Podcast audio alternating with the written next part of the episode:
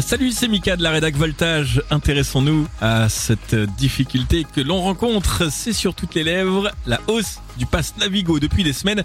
La question brûle tous les usagers des transports en Ile-de-France. On veut savoir le prix du Navigo va-t-il bondir l'an prochain? Alors on a tout entendu, 100 hein, euros 80, 90 euros aux dernières nouvelles, le ticket de métro à 2,30 euros, le pass imaginaire plus cher de 15 euros dès la rentrée prochaine.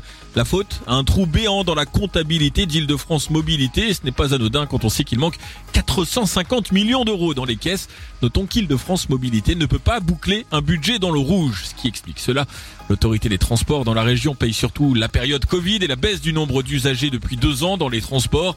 Alors des solutions avaient le mérite d'avoir été trouvées par Valérie Pécresse, la patronne, comme l'augmentation du versement mobilité des entreprises, cette taxe que toutes les entreprises en Ile-de-France payent pour que les salariés puissent emprunter les transports en commun.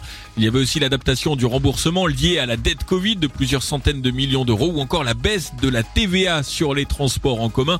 Mais à chaque fois, l'exécutif a envoyé une fin de non-recevoir. La en date, c'était au Sénat quand des associations d'usagers avaient demandé à la hausse du versement mobilité. Alors pour appuyer toutes ces demandes, Valérie Pécresse évoque des promesses faites il y a deux ans et menace même le gouvernement. Le Premier ministre Édouard Philippe, en janvier 2020, s'était engagé à attribuer des nouvelles recettes pour l'entrée en exploitation du Grand Paris Express que l'État va nous confier et pour lequel nous n'avons à ce stade aucune recette supplémentaire et on parle là de 100 millions d'euros dès 2023. Nous avons demandé la baisse de la TVA. Plus l'État nous permettra d'utiliser les autres leviers, moins les usagers payeront. Si l'État continue à tergiverser, nous ne payerons pas les 100 millions du Grand Paris Express. Par ailleurs, nous ne financerions pas non plus les surcoûts pour les Jeux Olympiques et Paralympiques à hauteur de 150 millions. Ah, Valérie Pécresse la menace hein, ajoute que le gouvernement doit tenir ses engagements avant de demander aux usagers de faire des efforts, ce qui est plutôt normal.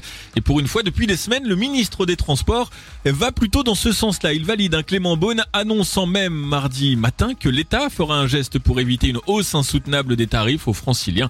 Bref, la guerre de tranchées n'est pas terminée. Ce sera à qui aura le dernier mot. Décision dans tous les cas actée le 7 décembre lors du conseil d'administration d'Île-de-France Mobilité.